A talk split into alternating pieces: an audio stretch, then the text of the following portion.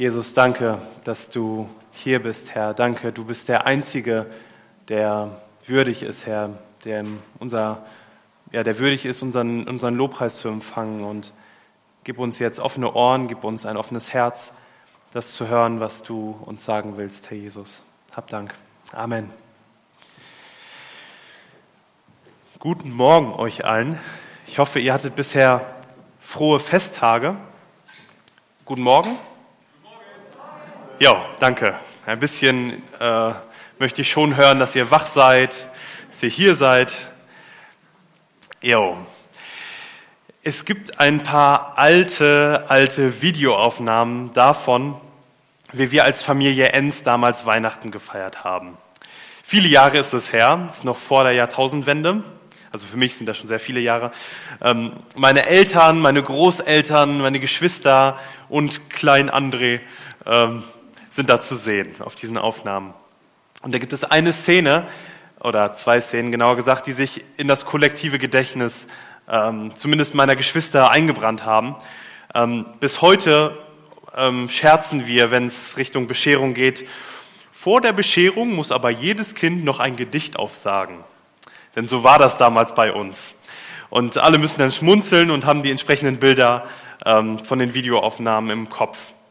Und die zwei Bilder sind, wie einmal meine, meine Schwester total verheult neben dem Tannenbaum steht und mit so einer ganz bestimmten Miene und Stimme ihr Gedicht aufsagt. Und ihr Gedicht fing so an. Ich habe mich schon sehr gefreut auf diese Weihnachtszeit. Und das andere Bild ist meine mangelnde Konzentration beim Aufsagen des Gedichtes. Ich stand nämlich direkt neben dem Tannenbaum und dann hatte ich gerade zwei Wörter rausgebracht und dann war die Kugel da so interessant und ich habe quasi das Gedicht kaum aufsagen können, weil ich die ganze Zeit so fasziniert war von, von, von den Kugeln, die am Baum hängen.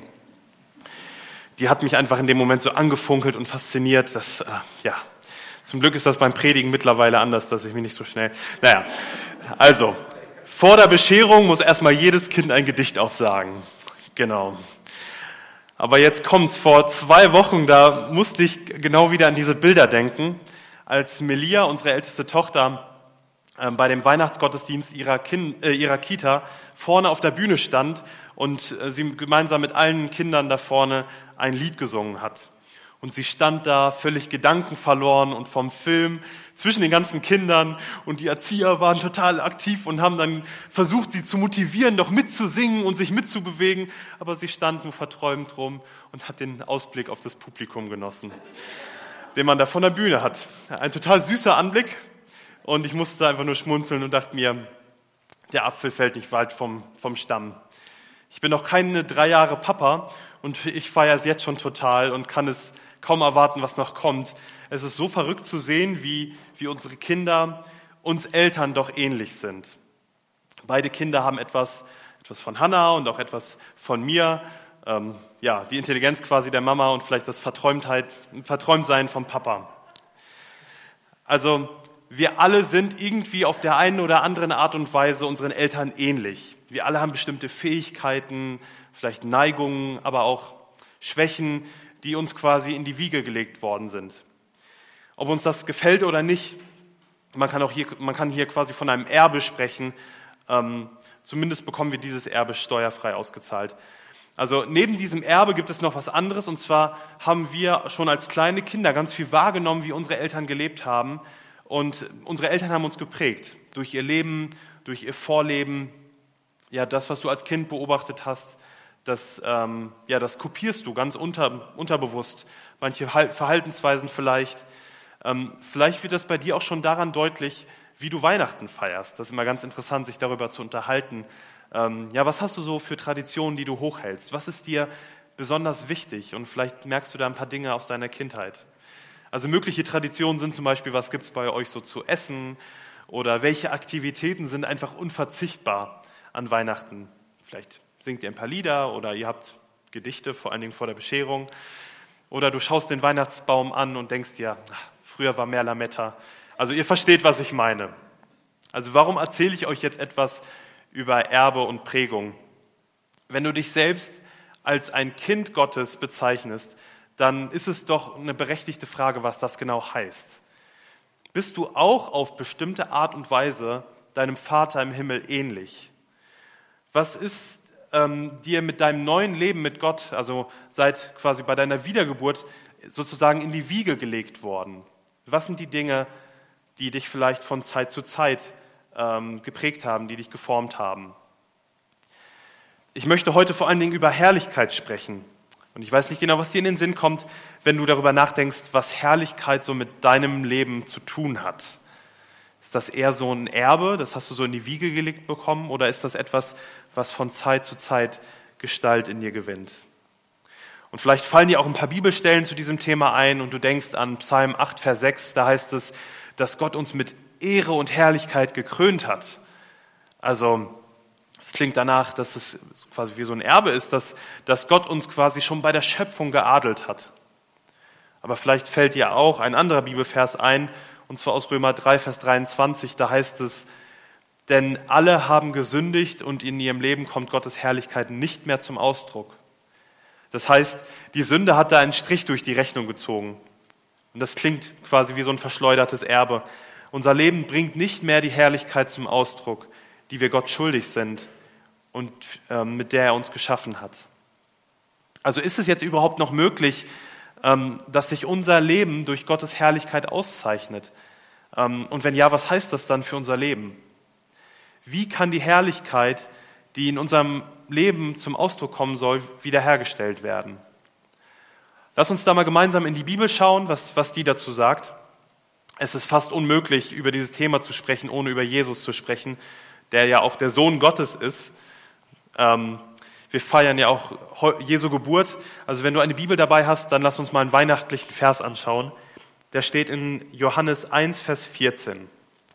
Johannes 1, Vers 14 packt eure Bibeln aus, zückt euer Handy, startet die entsprechende App oder lest einfach hier vorne mit. Da ist es, genau.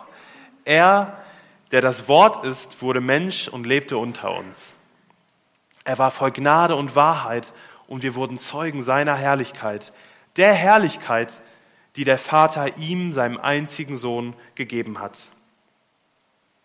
Ja, Jesus verkörpert die Herrlichkeit seines himmlischen Vaters. Er ist voll Gnade und Wahrheit. Alle Eigenschaften des Vaters, die sind in Jesus sichtbar.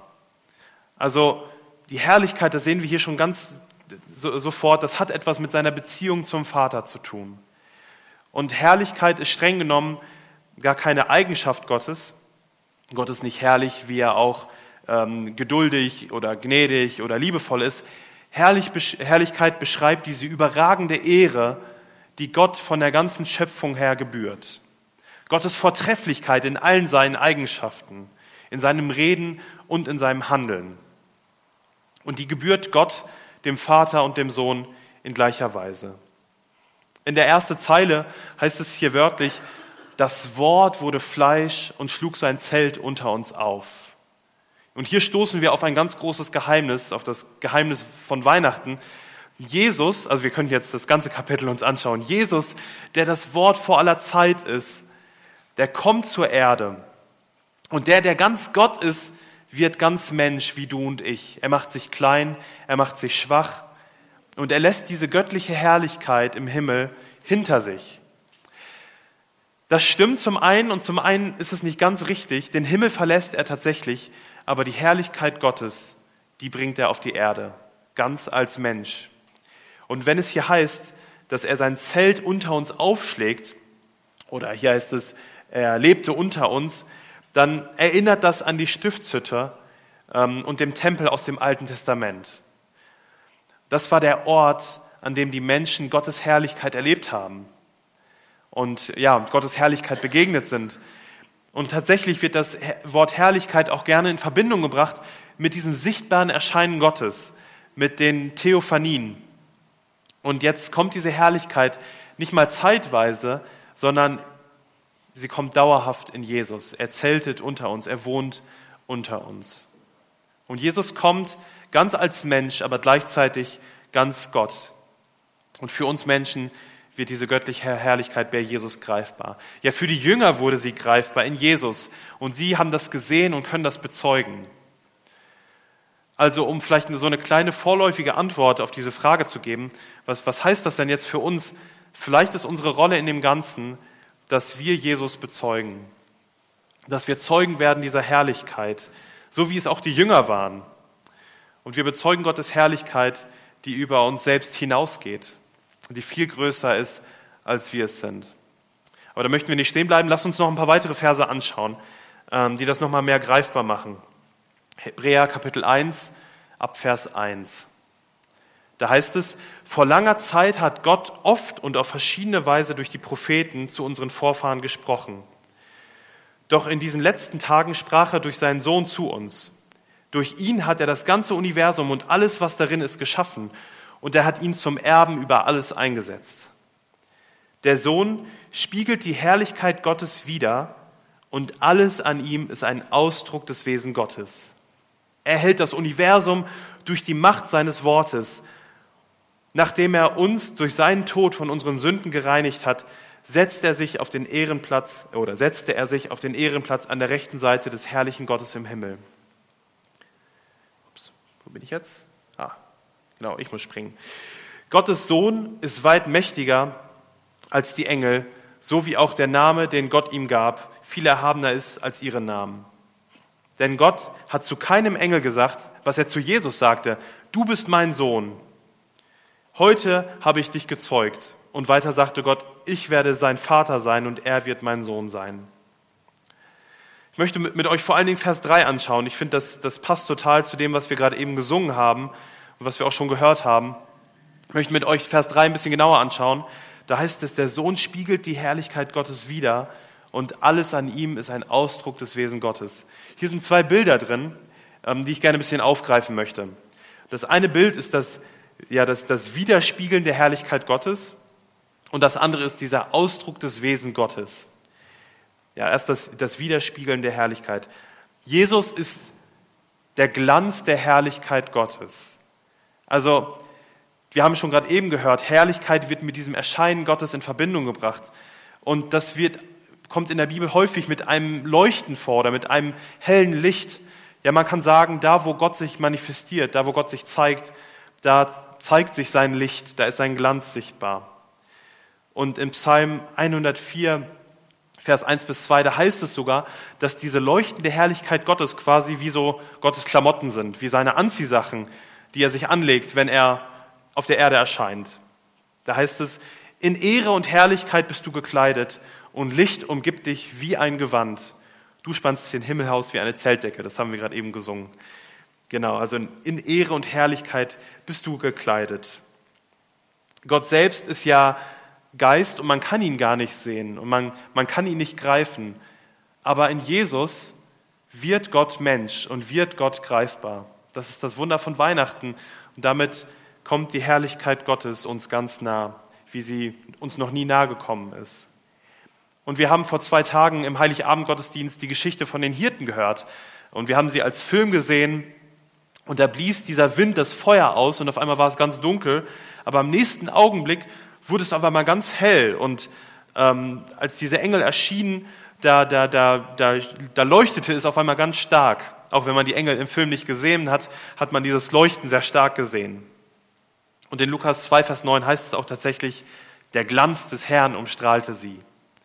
Also das erste Bild, was ich euch mitgeben möchte, ist, ähm, der Glanz Gottes. Ich habe hier eine kleine Taschenlampe mit dabei, möchte es ein bisschen anschaulich machen. Das habe ich im Kindergottesdienst gelernt.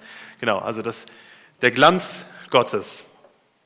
Jetzt möchte ich zum zweiten Bild kommen. Und zwar ist das der Ausdruck. Das Wort kann, auch, kann man auch mit Abbild oder das Geprägte wiedergeben. Das, das griechische Wort ist, könnte euch bekannt vorkommen, Charakter. Das Geprägte, das, der, das Abbild des Wesen Gottes. Und der Begriff stammt tatsächlich aus der Münzprägung, Charakter. Und daraus ist irgendwann dann diese Bedeutung von Wesenszügen gekommen. Und das Geniale an der Münzprägung äh, damals war, ich habe hier tatsächlich eine kleine Münze mit, ähm, dass jede Münze eine exakte Reproduktion des Originals war. Also diese Münze ist schon ein bisschen abgenutzt. Naja, ähm, und so ein Stück Metall vergeht auch nicht so schnell wie ein Gemälde. Also ich sage es jetzt schon, das ist eine Münze, die in vorchristlicher Zeit geprägt worden ist und man erkennt, erkennt immer noch ähm, zumindest schemenhaft, dass da mal was drauf geprägt war. Wenn ich, ein Gemälde aus diesen Zeiten ist uns nicht so gut erhalten. Und die Münze spiegelt die Herrlichkeit des Kaisers wider, der darauf abgebildet ist. Ein Kaiser konnte sich selbst und sein Wesen so bekannt machen den Menschen. Das Volk, das dann mit diesen Münzen gehandelt hat, ähm, das wurde immer wieder durch die Prägung daran erinnert, wer hier das Sagen hat und wie dieser Kaiser ist, der gerade am Herrschen ist. Bezogen auf Jesus heißt das, dass der exakte Abdruck des, Wesen, des Wesens Gottes und der Herrlichkeit des Vaters ja in, quasi in das Metall des menschlichen Wesens des Sohnes geprägt worden ist. Okay, okay, das war ein bisschen ein schwieriger Satz. Also der, der, die, die ewige, die, die Herrlichkeit des Vaters wurde in Jesus eingeprägt. Vorher gab es quasi schon so erste ähm, Eindrücke und Vorgeschmäcke, wie wir gelesen haben durch die Propheten, von denen wir im Alten Testament lesen. Aber jetzt ist Jesus als das letzte Wort für alle bekannt. Jetzt ist die Prägung für alle sichtbar. Gottes Wesen ist bekannt, denn Jesus ist der Ausdruck, das perfekte Abbild des Wesen Gottes. Und hier findet die Bibel eigentlich ihren Höhepunkt. Weil es geht ja darum, wie, wer ist dieser Gott? Und jetzt zeigt er sich in Jesus Christus. Und der Autor des Hebräerbriefes, der schreibt tatsächlich immer wieder davon, wie Jesus ähm, das bisherige übertrifft. Wie das, was das Volk Israel bisher von Gott und seiner Herrlichkeit verstanden hat, wie das von Jesus nochmal übertroffen wird. Also das nächste Bild ist die Münze. Das ist tatsächlich, wie gesagt, eine antike Bronzemünze aus vorchristlicher Zeit. Die Herrlichkeit des Antiochos dem Siebten ist hier drauf zu sehen, Kaiser im Seleukidenreich. Genau, ja. Und vielleicht denkst du dir jetzt schon, okay, schön und gut, ähm, jetzt haben wir viel über Jesus geredet und über Herrlichkeit Gottes und wie er irgendwie das widerspiegelt und wie er das, die, dieser Ausdruck der Herrlichkeit ist. Aber wie jetzt mein, wie kann jetzt mein, ah, da bin ich wieder, wie kann jetzt mein Leben diese Herrlichkeit Gottes ähm, widerspiegeln? Wie kann das in meinem Leben zum Ausdruck kommen? Und als erstes möchte ich sagen, wir können die Herrlichkeit Gottes wirklich in Jesus sehen. Und jetzt denkt ihr vielleicht, okay, das ist jetzt ein bisschen unspektakulär und auch redundant. Sowas in die Richtung hast du schon gesagt. Ähm, ja, das hatte ich schon gesagt, dass wir Zeugen der Herrlichkeit Gottes sind. Aber ihr müsst euch vor Augen führen, dass Jesus nicht für alle Menschen als Sohn Gottes erkennbar war, als dieser herrliche Sohn Gottes. Und so ist es ja auch, ja auch heute, dass nicht jeder erkennt, wer Jesus ist. Nicht jeder, der mit Gott in Berührung kommt, kann diese Herrlichkeit Gottes fassen. Jesus hat gesagt, ähm, wer mich gesehen hat, hat den Vater gesehen. Aber trotzdem gab es so viele Menschen schon damals, die Jesus angeschaut haben und Gott nicht erkannt haben. Also es braucht die Augen des Glaubens, von denen haben wir gerade eben auch gesungen, haben uns nicht abgesprochen. Es braucht die Augen des Glaubens, es braucht ein Schauen, das bereit ist, diesem Jesus ähm, das Vertrauen zu schenken. Und das ist ein erster Schritt, wie wir überhaupt die Herrlichkeit Gottes wieder erkennen können. Und nur wenn du Gott im Glauben sehen kannst, dann kann er dich auch prägen. Ja, die Augen des Glaubens öffnen uns nicht nur ähm, eröffnen uns nicht nur die Erkenntnis für das Wesen Gottes, sondern sie nehmen uns auch in die Beziehung, in die Verbindung mit diesem Gott hinein, in diese Verbindung zwischen Vater und Sohn. Wenn du dich Jesus zuwendest, dann, gehört, dann gehörst du durch Jesus zu Gott und dann wirst du auch von ihm geprägt werden. Gottes Absicht ist es nämlich, nicht nur uns zu Zuschauern zu machen, sondern zu Reflektoren seiner Herrlichkeit. Und dazu möchte ich einen nächsten Vers mit euch lesen. Der steht in ähm, 2. Korinther 3 ab Vers 16. Doch wenn sich jemand dem Herrn zuwendet, wird der Schleier weggenommen.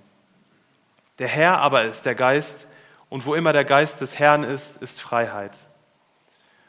Von uns allen wurde der Schleier weggenommen, sodass wir die Herrlichkeit des Herrn wie in einem Spiegel sehen können. Und der Geist des Herrn wirkt in uns, sodass wir ihm immer ähnlicher werden und immer stärker seine Herrlichkeit widerspiegeln. Ja, die Verse davor sprachen von einem Schleier, der auf dem Herzen lag und der das richtige Erkennen verhindert hat. Im Alten Testament lesen wir davon, dass Mose Gottes Herrlichkeit geschaut hatte, dass er die sehen wollte und Gott hat ihm das zugesagt. Und dann fing sein Gesicht an zu leuchten, weil er diese Herrlichkeit gesehen hatte. Das Volk Israel wollte dieses Leuchten nicht sehen, das war ihnen irgendwie unangenehm und sie konnten das irgendwie nicht ertragen. Und so hat sich Mose eine Decke auf seinen Kopf gelegt und man konnte quasi sein Gesicht nicht mehr sehen, aber dadurch war auch dieses Strahlen weg. Also die Herrlichkeit wurde verhüllt und jetzt lesen wir davon, dass sie in Jesus enthüllt ist. Wenn du dich Jesus zuwendest, dann wirst du ihn in seiner Herrlichkeit erkennen und du wirst ohne diesen Schleier ihn schauen und du wirst diese Freiheit erleben, von dem hier die Rede ist, die Freiheit der Kinder Gottes. Und du siehst die Herrlichkeit des Herrn wie im Spiegel, das heißt wie, wie im Angesicht Jesu. Anders als bei Mose ist das nicht nur einen kurzen Moment, wo du die Herrlichkeit schauen kannst. Und bei Mose hörte dieses Leuchten auch irgendwann auf. Aber hier ist von Herrlichkeit zu Herrlichkeit die Rede. Also von einer wachsenden, nicht schrumpfenden Herrlichkeit.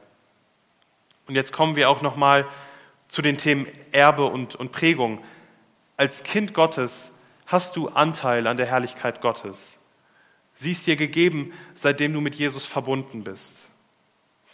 In Römer 8 heißt es, und weil Gott sie für dieses Ziel bestimmt hat, hat er sie auch berufen.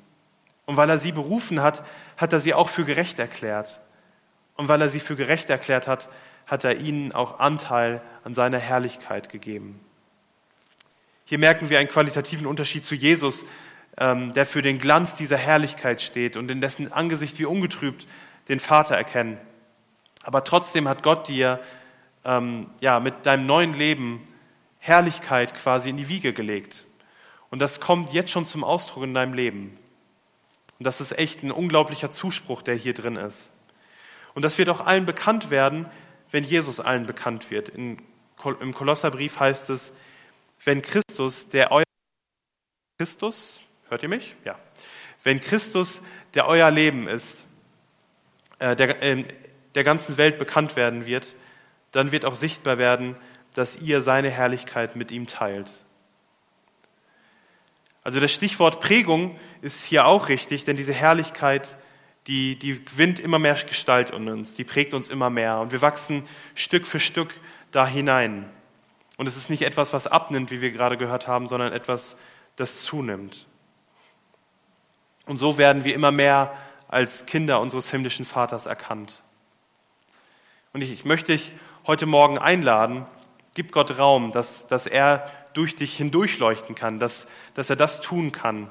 Er möchte dich durch seinen Heiligen Geist prägen. Und er möchte, dass immer mehr Herrlichkeit sichtbar wird in deinem Leben. Eine Herrlichkeit, wie du sie nur von Gott haben kannst.